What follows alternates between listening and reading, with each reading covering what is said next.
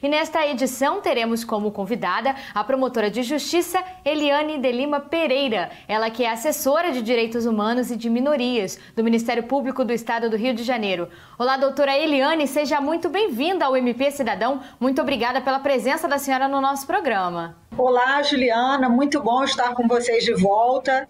É muito importante esse canal que o Ministério Público do Rio de Janeiro mantém como telespectador. Doutora Eliane, como assessora da ADHM, a senhora poderia explicar para a gente o que é e como funciona a assessoria de direitos humanos e de minorias do MPRJ?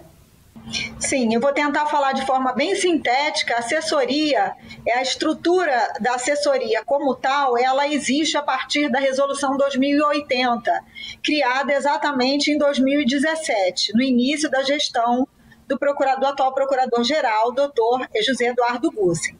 A assessoria de direitos humanos, ela tem por papel, por função, inicialmente, não só um papel de informar, mas, sobretudo, de fazer uma eficiente interlocução entre, as, entre os órgãos existentes dentro do Ministério Público, mas também dos movimentos sociais, dos, dos demais órgãos é, estatais com o Ministério Público. Então, esse papel de interlocução com o recorte na atuação de direitos humanos, ele é primordial.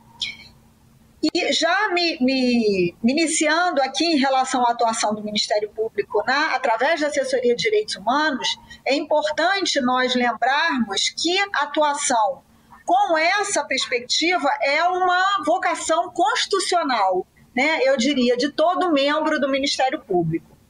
E nós, ao idealizarmos a função, as funções da assessoria, a partir do que está disposto na Resolução 2080, nós entendemos por uh, nos basearmos em estudos, inclusive numa pesquisa específica do SESEC, que abordava o funcionamento do Ministério Público através da autoavaliação de promotores e procuradores de justiça, restou evidente que, em, que existiam três claros no Ministério Público, no Ministério Público em relação à atuação em direitos humanos. E quais seriam esses claros? O primeiro deles seria pelo controle externo da atividade policial, né? Haveria uma timidez, vamos dizer assim, nesse exercício.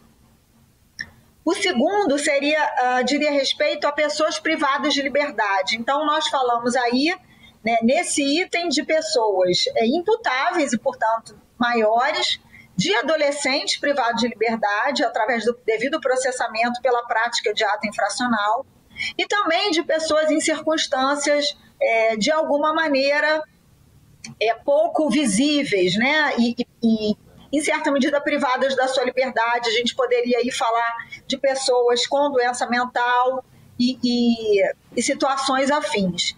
E o terceiro eixo seria a atuação do Ministério Público com a perspectiva de direitos humanos no atendimento às populações mais vulnerabilizadas. A gente poderia falar da população em situação de rua, nós poderíamos falar de questões relacionadas ao racismo, é, de questões relacionadas aos direitos, à diversidade é, de sexo e gênero, como a categoria LGBT, enfim, são várias ah, é, populações, várias populações em situa situação de vulnerabilidade que demandariam de forma mais contundente a atuação do Ministério Público. Doutora, quais iniciativas e casos da atuação da ADHM a senhora destaca? Eu destacaria a atuação da Assessoria de Direitos Humanos e Minorias no que tange aos sistemas, aos sistemas internacionais de proteção aos direitos humanos. E mais especificamente, é bom que a gente destaque que o Brasil é signatário de vários tratados e convenções na área de direitos humanos e que se submeteu, através do, da, do reconhecimento da sua soberania, se submeteu à Corte Interamericana, à jurisdição da Corte Interamericana de Direitos Humanos. Então, a partir de decisões provenientes desse sistema, e eu destacaria uma sentença que condenou o Brasil pela primeira vez, né, no ano de 2017, pela, por uma situação de violência policial, o Ministério Público teve uma atuação muito destacada ao aproveitar a oportunidade dessa sentença é, proferida pela Corte Interamericana de Direitos Humanos e aprimorar as suas atribuições, sobretudo no que diz respeito ao controle externo da atividade policial. Então, essa atividade é, essa, essa atuação muito conectada com os sistemas internacionais, nesse aspecto especificamente, com muita parceria com outros órgãos, como o GAESP, ah, destacou o Ministério Público do Rio de Janeiro e, em matéria assim, de, de, da proteção dos direitos humanos como um todo. Certo, doutora. E como a senhora avalia o trabalho da ADHM nos últimos anos, durante essa atual gestão?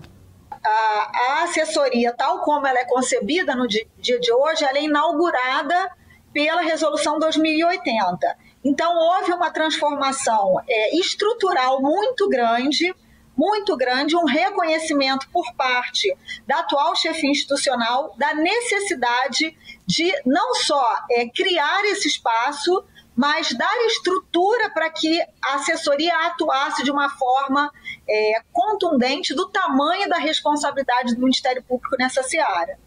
Então, de fato, é, nos últimos quatro anos houve uma imensa intensificação. Se, por um lado, nós sabemos que os direitos humanos como um todo vêm sofrendo é, com alguns ataques, é, com tempos mais complicados, com é, dificuldades, inclusive de diálogos, é, o Ministério Público demarcou essa seara, atuou de forma muito expressiva e teve um reconhecimento de outros órgãos e de outros ministérios públicos em relação a isso. Então, eu não tenho a menor dúvida que a atual chefia do Ministério Público deixa essa marca, que inaugura uma estrutura nova, é, fortalecida pela, pelas condições materiais, mas pelo apoio institucional para atuação e para efetiva é, para o efetivo desempenho de suas funções. Doutora Eliane, é possível ressaltar os principais desafios e as maiores conquistas da ADHM?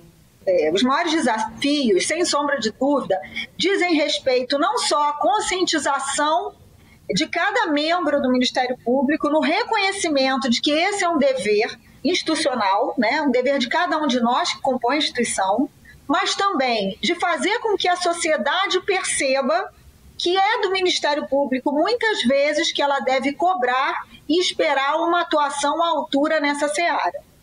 Então, nesse aspecto, eu considero que o Ministério Público cumpriu a sua função, teve seu reconhecimento devido. E como foi a atuação da ADHM durante o período de pandemia? Tem algo especial que a senhora gostaria de destacar? Foi um momento em que a assessoria esteve, né, está bastante exigida, eu destacaria duas, os dois braços uh, que estão contidos no guarda-chuva da assessoria e que tem uma interlocução muito grande com a questão da pandemia. Em primeiro lugar, através da sua estrutura que cuida do enfrentamento ao subregistro e acesso à documentação básica, uh, que muito foi exigida em razão do auxílio emergencial e do problema crônico que se tem no país e também, não diferentemente no Rio de Janeiro, em relação ao acesso à documentação. Então, você imagina que para acessar o benefício, o auxílio emergencial, ah, muitas pessoas não tinham a devida documentação, a documentação exigida, e precisaram de um de uma aceleração nessa obtenção e o Ministério Público desempenhou um papel extremamente importante.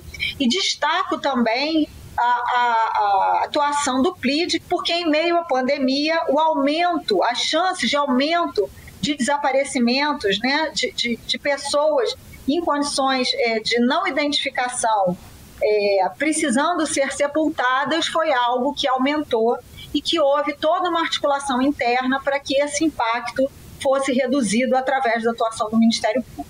Certo, doutora. Infelizmente, a nossa entrevista está chegando ao fim. Eu quero agradecer novamente pela participação da senhora. Muito obrigada por ter nos mostrado um pouquinho mais sobre o trabalho da ADHM na defesa dos direitos dos cidadãos fluminenses. Agradeço muito, Juliana, e me coloco à disposição. É sempre um prazer estar aqui no MP Cidadão.